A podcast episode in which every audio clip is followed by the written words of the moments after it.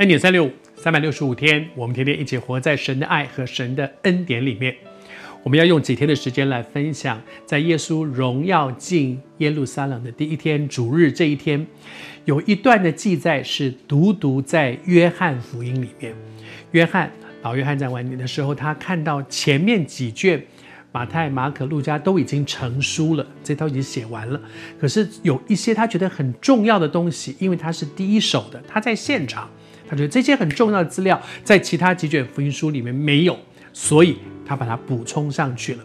在这一大段补充的里面呢，有一件事情，它记载的是我们大家都非常熟悉的，就是一粒麦子。很多人都熟悉这段经文，也很多人都喜欢唱这首诗歌，包括我在内。而在这首诗歌里面，在这段经文的记载里面，耶稣讲到的其实是他自己的人生。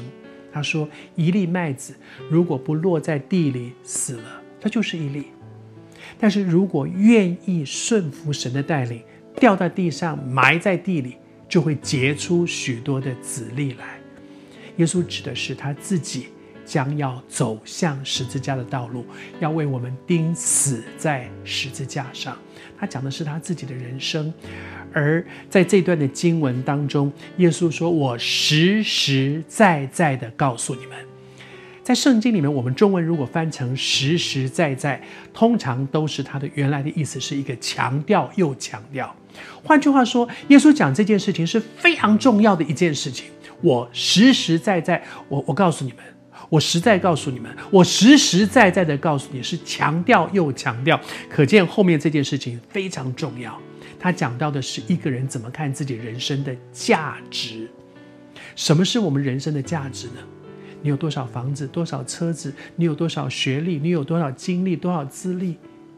还是在我的一生当中，我能我真的能够知道，说我一生的价值是耶稣给我们的榜样。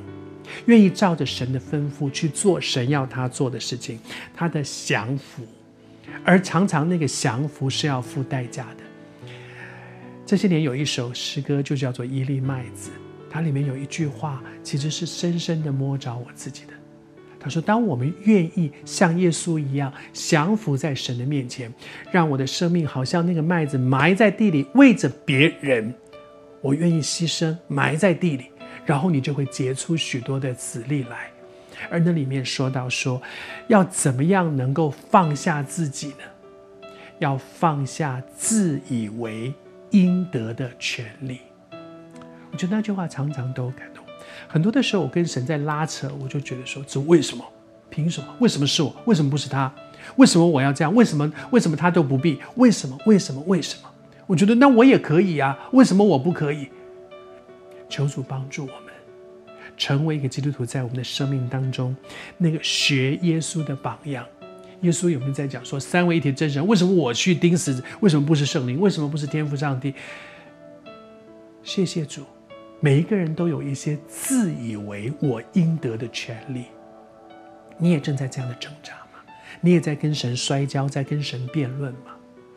你有没有学像耶稣，默默无声？全然的顺服，以至于可以让神因我们的顺服得荣耀。